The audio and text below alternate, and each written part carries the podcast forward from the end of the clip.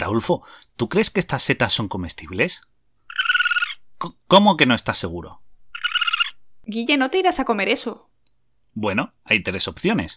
O es comestible y está buena, o me envenena y el podcast se vuelve un monólogo, o me pillo un colocón que me imagino que hablo con un mapache. ¿Y no sería mejor hacer un repaso de las setas más peligrosas y así no te arriesgas? Y además así informamos a nuestros polizones, ¿no? Me parece genial. ¿Ves, Ataulfo, cómo Laura sí que sabe? Guille, ¿con quién hablas? Pues con... Un momento. Si estaba aquí. Bienvenidos, queridos polizones, un día más a un programa del Camarote de Darwin. Como siempre, aquí estamos Guille y yo, Guille y Laura el aparato, para contaros pues todas las curiosidades que encontramos de ciencia. Hoy vamos a hablar de setas, de las setas más tóxicas de la península ibérica. Efectivamente, y recordad, si os gusta el programa, dadle a like, compartidlo con vuestros amigos, porque eso nos da un gran apoyo para seguir ofreciendo estos contenidos tan chulos. Y empezamos.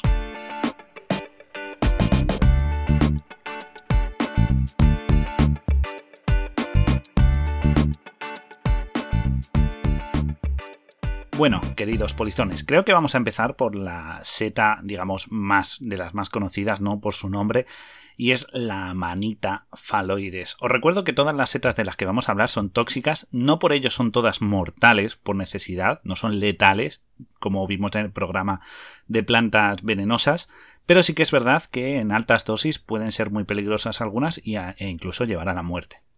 Y como he dicho, empezamos por la amanita faloides, también conocida como oronja verde, oronja mortal, cicuta verde, canaleta, quizá el nombre menos, menos amenazante, o simplemente, que yo creo que es el nombre, eh, el nombre que más le pega, que es el de hongo de la muerte. Y es que es una de las setas más peligrosas de la península porque prácticamente te asegura una tumba en el camposanto más cercano. Veréis, el nombre este de verde, de oronja verde o, cicuta verde, viene por su aspecto. Eh, tiene un aspecto no muy llamativo, su pie, digamos el tronco de la seta, es de un color blanco pálido y su sombrero también tiene un color bastante claro, aunque destaca por una zona central de un color verde, verde oscuro, incluso pardo, eh, que es lo que le da este su nombre, ¿no? Correspondiente. Y es una de las responsables de numerosas intoxicaciones a nivel global por su parecido con otras especies similares. Además, es una especie que, bueno, hemos dicho que iban a ser de la península ibérica, pero bueno, ya sabéis que no son autóctonas de aquí. Son bastante. algunas tienen mucha distribución geográfica y este es uno de los casos, porque además crece en toda clase de bosques: bosques de encinas, de robles, de castaños, de pinos, de abetos. Y bueno, vamos a decir por qué es tan peligrosa, porque, claro, ¿dónde está su secreto? ¿Cuál es su, su clave, no? Y, y, en el caso de la manita faloides hablamos de dos tipos de toxinas. Tenemos las falotoxinas, que, de las que destacan la faloidina, que se ha comprobado que aunque es una toxina bastante peligrosa, si se administra en vía parenteral con una dosis letal de apenas 1 o 2 miligramos, se ha comprobado que cuando se ingiere no se consigue absorber en el tracto digestivo, por lo tanto, digamos que es inocuo, es, inocua esta toxina porque no llega a pasar a nuestro torrente sanguíneo porque no se, como he dicho, no se absorbe por la digestión. Pero si conseguís extraerla, purificarla y administrarla mediante inyectable, es muy peligrosa con una dosis muy pequeñita. No des ideas, Guille. por supuesto, no estamos dando ninguna idea y consumir setas con responsabilidad. Pero eh, aquí las que son las estrellas son las amatotoxinas. Amatoxinas, perdón. Como veis, amanita, amatoxina y faloides, falotoxinas. Mm, va de la mano. Como vimos en el nombre de las plantas, el nombre y la toxina va pareja. Y bueno, estas amatoxinas eh, ahí tiene dos, ¿vale? Hay dos variedades que son las que causan los problemas y su letalidad. Son la alfa-amanitina y la beta-amanitina. Estas moléculas, que son unos péptidos, bloquean el complejo ARN polimerasa 2 que si no os suena mucho y no estáis muy puestos en, en, rutas moleculares, es la responsable de la síntesis del ARN mensajero. Y como bien sabéis, si habéis estado atentos a nuestros programas, es una molécula, el ARN mensajero clave para el funcionamiento y síntesis de proteínas a nivel celular en cualquier célula. Y bueno, pues siendo, eh, aunque el daño es a todo tipo de células, las más afectadas suelen los órganos más afectados suelen ser el hígado y los riñones debido a su alta tasa metabólica y de producción constante de proteínas de muy variado tipo. Claro, pero los hongos también tienen complejo ARN polimerasa 2. ¿Qué está pasando? Bueno, es que es muy curioso porque el propio hongo es inmune a esta molécula, entonces mantiene la ARN polimerasa funcionando con total normalidad. Así que tiene sentido, ¿no? Cuando se ingiere, lo que ocurre es que sufrimos el síndrome faloidiano, que se manifiesta inicialmente, pues bueno, por síntomas gastrointestinales, diarreas, vómitos y pueden llevar a la deshidratación, como bien conocemos. Después también tenemos dolor abdominal de tipo cólico y sudores fríos, pero entre 6 y 48, y esto ocurre solo entre 6 y 48 horas después de la ingestión. Puede ser bastante rápido o incluso puede haber un tiempo de espera pero en casos graves eh, puede llegar a hipotensión, taquicardia, hipoglucemia y acidosis.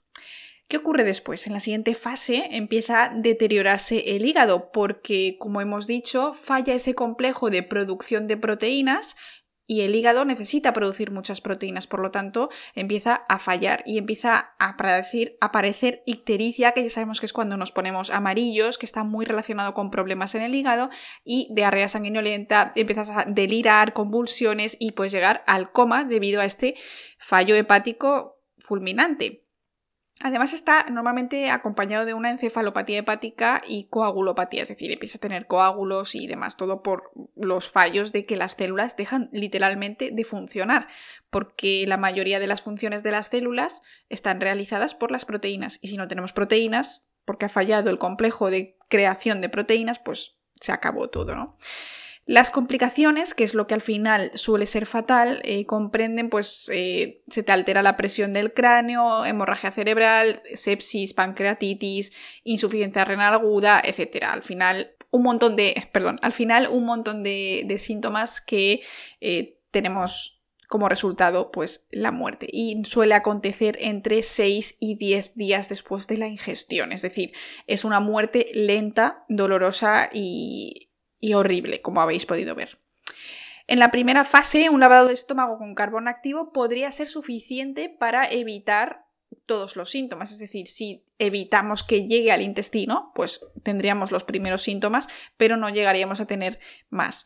Pero cuando llegamos a segunda fase, incluso a las fases más graves, pues es mucho más difícil de controlar. Y a veces para sobrevivir la única opción es el trasplante de hígado para que el paciente pues eso tenga unas pocas más posibilidades de sobrevivir. Y ya sabemos que no es fácil encontrar un hígado adecuado. Hay gente que está años en, en espera entonces a veces pues esto no es posible pero sí es verdad que todo depende de la cantidad que hayas tomado y del resto de síntomas que vayas teniendo. Aunque bueno, el margen de error entre no dejarte secuelas y complicarse gravemente está alrededor de las 36 horas después de consumir esta, esta seta. Así que bueno. Y solo decir, Guille, que con apenas 30 gramos de esta seta, pues mm, te das por cadáveres. Eh, es totalmente letal. Sí, es, es muy peligrosa, 30 gramos, estamos hablando de una seta hermosa, no necesitáis comeros una olla hasta arriba de ellas, pero también hay que decir que la mortalidad, tanto en esta como en otros casos, ha disminuido bastante gracias a los avances en medicina y bueno, y terapias pues como la de carbón activo, estos lavados de estómago y tal, que consiguen controlar pues mucho más toda la sintomatología y consiguen que el paciente esté más estable. Y la muerte por setas suele ser en casos muy aislados, ¿de acuerdo? En los que no ha habido pues un seguimiento o la gente no ha ido al médico sospechando una intoxicación pero si se va al médico muchas veces mm, no vas a, fallecer por haber comido una seta venenosa, siempre que vayas con tiempo. Claro, por lo tanto, si has comido setas de origen dudoso y tienes una intoxicación, no es una intoxicación cualquiera, como un virus del estómago, tienes que ir al médico para por si acaso. Efectivamente, si has comido setas que no son, digamos, de, de supermercado, que las has cogido porque has ido con la familia, con un tío, con tu abuelo, es recomendable ir al médico siempre. Ante cualquier malestar de estómago, mejor ir al médico y comunicar que has comido setas. Seguramente con eso, un lavado de estómago y un poco de tratamiento, saldrás adelante y sin ningún problema.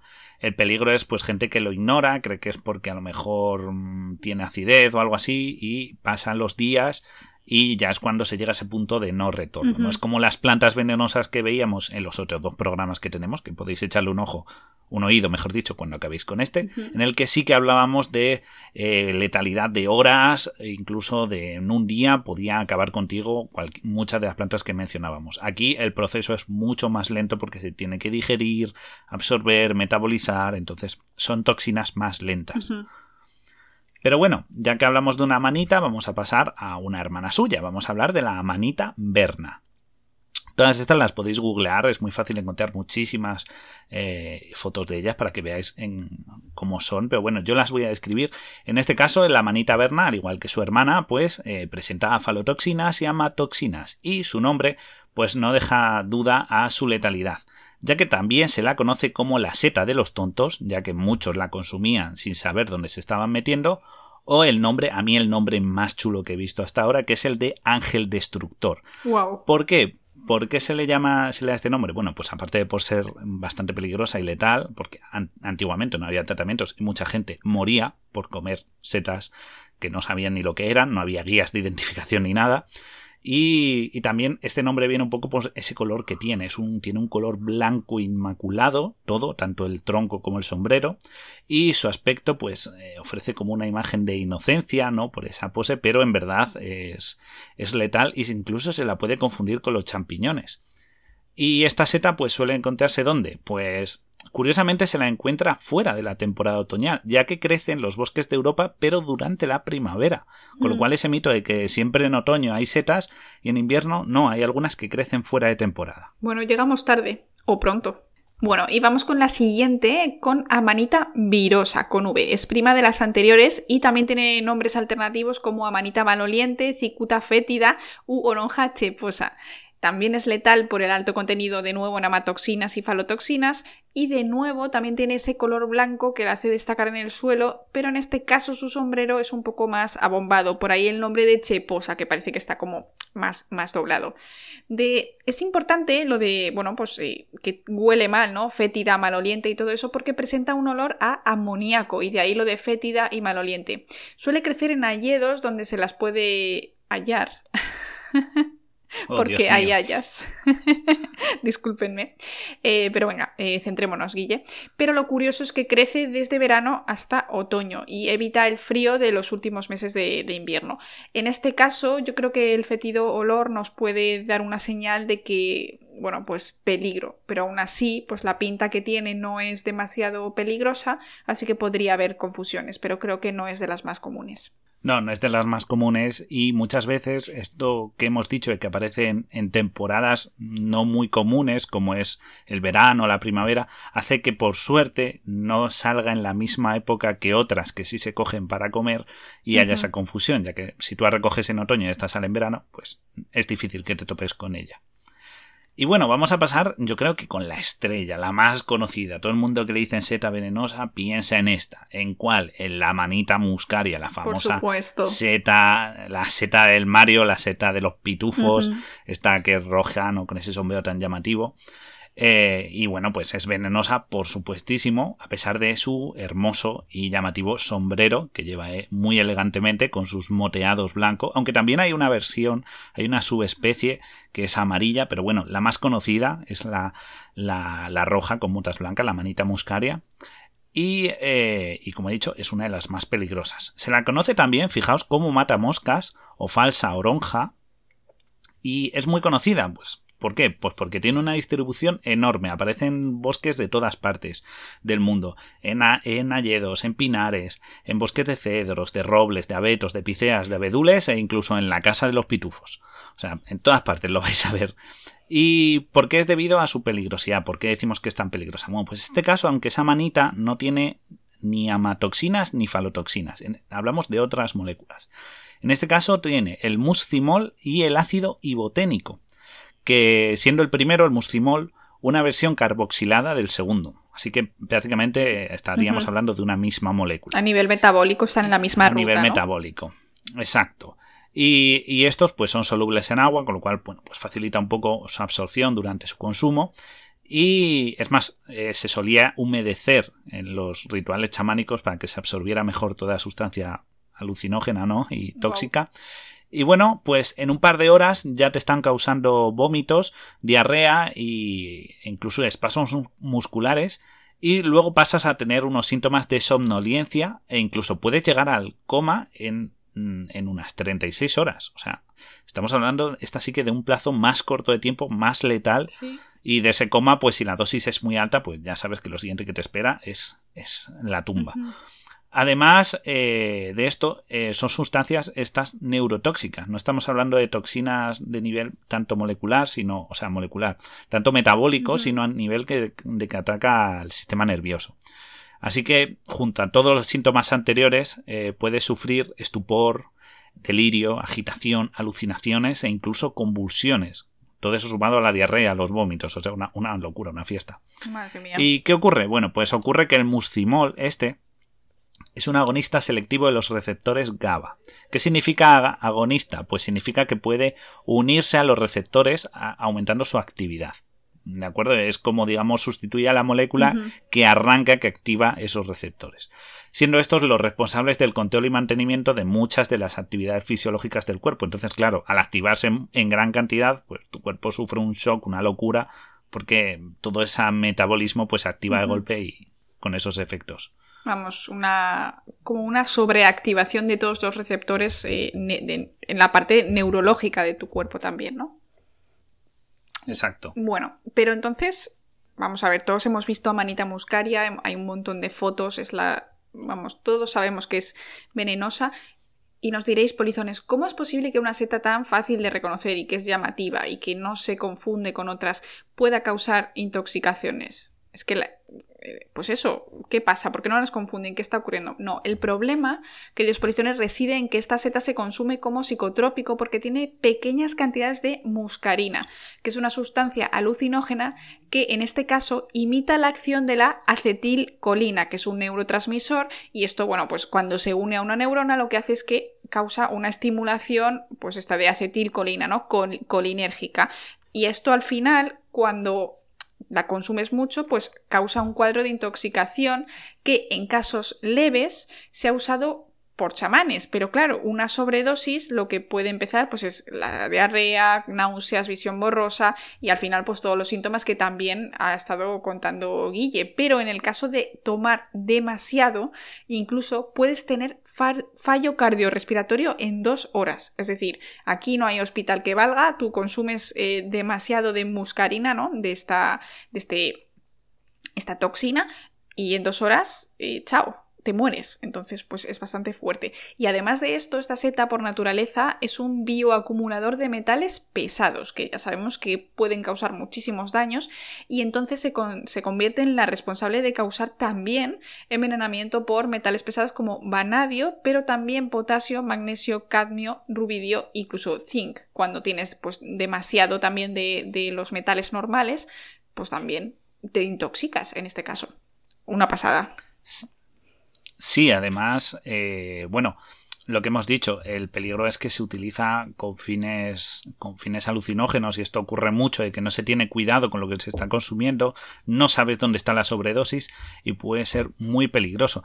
Fijaos como curiosidad que esta, eh, eh, para reducir la cantidad de muscarina lo que se hace es beber la orina de alguien que ya la ha consumido, porque como quedan restos en la orina, por lo visto, pues consumes una cantidad menor que se, no hay, gente, ¿no? En rituales chamáticos que te. Y en Rusia también se comentaba de beber la orina, que tiene menos muscarina, entonces te pega menos el pelotazo y mm, te arriesgas menos, pero vamos, es beber orina, mm, quiero, decir. Y esto que has mencionado de, acumulación de metales pesados y, sustancias tóxicas es más común de lo que parecen las setas. Por eso también hay que tener mucho cuidado con dónde se cogen setas, ¿de acuerdo? Porque muchas veces incluso en los jardines crecen setas comestibles, pero al regarse con aguas sucias, que tienen sustancias químicas nocivas, estas setas lo acumulan en su tejido y aunque la seta sea comestible totalmente, puede causarnos problemas al ingerirlas.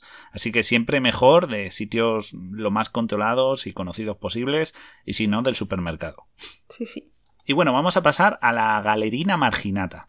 Esta especie resulta realmente tóxica por su alto contenido, esta solo tiene de amatoxinas, que, como ya dijimos, afecta a la síntesis proteica a nivel celular. Es bastante peligrosa por su, porque tiene un aspecto bastante vulgar y no presenta ningún elemento estético que lo haga destacar, porque es así como, como con un tallo blanco y el sombrero de color marrón. Pero es muy peligrosa, no hay que confiarse, sobre todo estas que parecen no tan llamativas, como hemos dicho, en la manita muscaria. Y, bueno, está muy distribuida geográficamente, está prácticamente en todo el mundo y se puede ver sobre todo en bosques de coníferas o bosques caducos de cualquier parte del mundo y de cualquier continente. Y vamos con la siguiente seta, en este caso hablamos de Entoloma sinuatum. También es llamada la seta engañosa, traicionera o pérfida porque es una de las que más se confunden con otras setas y por lo tanto es la que más casos produce en Europa.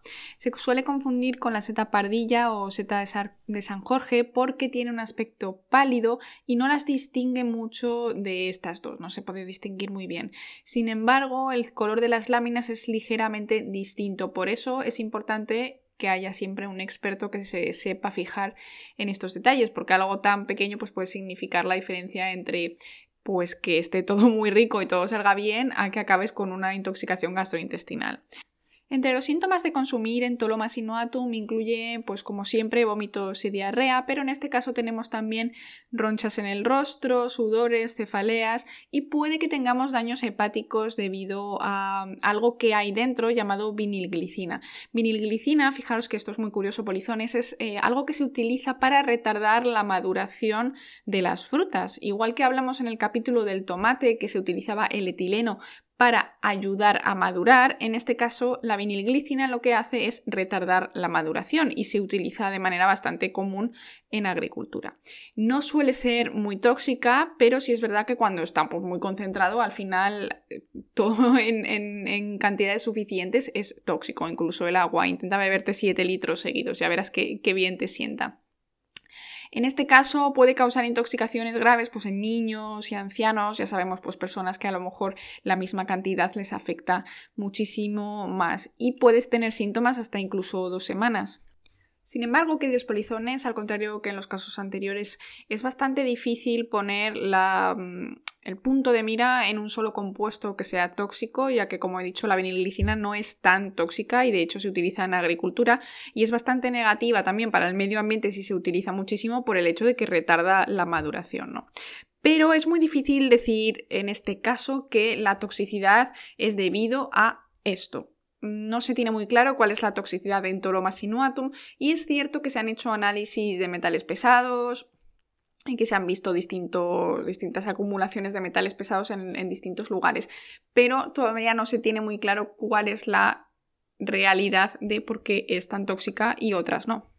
Sin embargo, aquí quiero llamar vuestra atención y es hablar de la quimiofobia. Tenemos un problema en, el mundo moderno en el que todo lo que es natural parece que es bueno y todo lo que es químico o artificial es malo y esa es una dicotomía que, bueno, pues al final es una falacia porque siempre hay excepciones para todo y de hecho es que ni siquiera es la norma. Tenemos el ejemplo de la vinilglicina. La vinilglicina se utiliza como retardante para, como os he dicho, para la maduración. Sin embargo, no es inocuo para el medio ambiente, tampoco es inocuo para nosotros y es de origen natural. Se ha sacado, se saca y se, bueno, se puede producir, pero originalmente este compuesto está, está presente en estas setas. Por lo tanto, yo creo que este tipo de ejemplos que iremos poniendo pues, según nos los vayamos encontrando durante nuestro camino en el Beagle, es importante que, que sepáis que disposiciones que no siempre químico significa mal y eh, natural significa bien. Y aquí tenemos pues uno de esos, de esos ejemplos. Simplemente es algo para que vayáis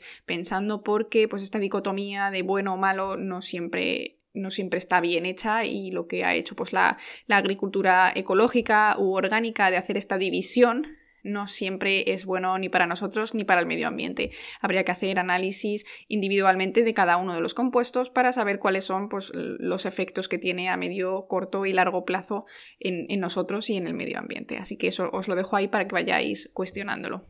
Y vamos a terminar este primer capítulo con el Boletus satanás, que tiene la misma toxina que el Entoloma sinuatum. Y bueno, ya por el nombre, pues imagináis cómo, que, muy buena no es. Y además tiene otro nombre que me parece muy muy gracioso, que es el de mataparientes. Así que ya os podéis imaginar, ¿no? No es que se lo pusieras a un pariente para comer, o sí, o simplemente que se llevó al primo de alguno por no prestar atención a lo que a lo que comía. Y la verdad es que es una seta muy extraña, de un aspecto muy muy llamativo, porque tiene el sombrero de un color blanco como abombado, como si tuviera una deformidad, y el tronco tiene un color como a salmón o pardo rojizo, muy muy llamativo, es como si fuera al revés de lo que son, no sé, el concepto común de seta, ¿no? Rojo por arriba y el tronco blanco, está, va al revés. Tiene una distribución propia de los bosques de hoja caduca en Europa y también en Norteamérica y se puede confundir con otros boletus a ojos inexpertos. Sí que es verdad que, es bastante llamativa, pero hay gente que todavía las confunde. Y una cosa curiosa que podéis ver si os topáis con una de esta es que si la cortáis por la mitad, el interior se oxida muy rápidamente y pasa un tono azul hermoso en apenas unos segundos, con lo cual es muy llamativa si, os encontráis con una. Y, hasta aquí el programa. Eh, vamos a tener una segunda parte hablando de otras pocas más que también son bastante chungas. Y eh, mm. Pero, Guille, una pregunta. ¿Cómo podemos identificar estas setas? ¿Tenemos algo que nos pueda ayudar a Por ello? supuesto. ¿Qué nos recomiendas? Al igual que hicimos con el, programa de plantas, en el cual os recomendamos la aplicación PlantNet, que os permite identificar cualquier planta con una simple foto desde vuestro móvil. También tenemos, bueno, hay varias aplicaciones de identificación de setas, pero yo he encontrado una que es bastante sencilla, es gratuita, funciona exactamente igual y os permite pues identificar cualquier seta que veáis, y daros una idea de ante, ante qué estáis.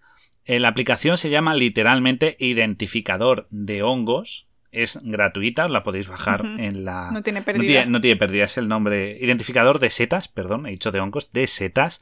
Eh, y este identificador de setas lo escribís y os va a aparecer el primero. Es muy sencillo, os pregunta si queréis cogerla de la galería o queréis eh, hacer una foto. Podéis subir varias fotos a la vez para que haga varios análisis y, se asegure de que lo que está viendo es la que cree que es. No, es, no solo una foto, sino ya, ya os digo, de varios de la misma seta. Y es gratuita, funciona muy bien, necesita conexión a internet, obviamente, pero bueno, siempre si vais por el campo y no tenéis, podéis hacer varias fotos y luego cuando tengáis conexión, comprobarlo. Así que es magnífica. Aún así, cuidadito y no comerse setas solo porque la ha identificado una aplicación de móvil. Como siempre, si no estáis seguros, si no es un experto el que va con vosotros, no os las comáis. Exacto, como, como hemos dicho antes, cualquier pequeña matiz del que no te das cuenta es la diferencia entre un festín y un funeral. Os podéis ir al hoyo por no prestar atención, incluso los expertos dudan, entonces siempre es mejor ir con un experto, no con tu tío el que sabe, sino con un experto o si coges setas, coger siempre de las mismas, ya que tienen bastante costumbre coger las mismas, y hay muchos talleres y seminarios que ofrecen bueno, la Comunidad de Madrid, por ejemplo, para que podáis hacer excursiones en grupo y reconocerlas, saberlas identificar y recogerlas que sí. Y tampoco hay que tener miedo de tocarlas. Siempre la recomendación de todo biólogo es no toquéis nada, siempre tirarle una foto, pero nunca se toca. Pero la mayor parte de estas setas, la toxicidad viene dada por su ingestión o, si te inyectan la toxina. Pero no, no porque te caigan esporas no suelen ser peligrosas. Pero siempre mantenerse lejos y no las toquéis. Muy bien. Bueno, queridos polizones, pues esperamos que os haya gustado esta primera parte de setas venenosas. Ha sido muy interesante de investigar y esperamos veros en el próximo programa. Por supuesto, nos vemos en el próximo programa aquí en el Camarote de Darwin, vuestra emisora clandestina a bordo del Beagle. Hemos sido, como bien sabéis, Laura Guilla al aparato. Seguidnos en todas las redes sociales, en Instagram, en Twitch, en los directos Laura de las Notis, en, Instagram, por supuesto, como ya sabéis, estamos en iBox, Spotify. Compartidnos mucho, movernos en redes sociales, que nos encanta ver cómo nos apoyáis, cómo os gusta el contenido y eso nos da gana de seguir aquí luchando a bordo del barco y sacando más y más programas como este y como sus que vendrá en un futuro y otros mucho más interesantes. Así que nada, nos vemos en el próximo capítulo. Hasta la próxima. Adiós.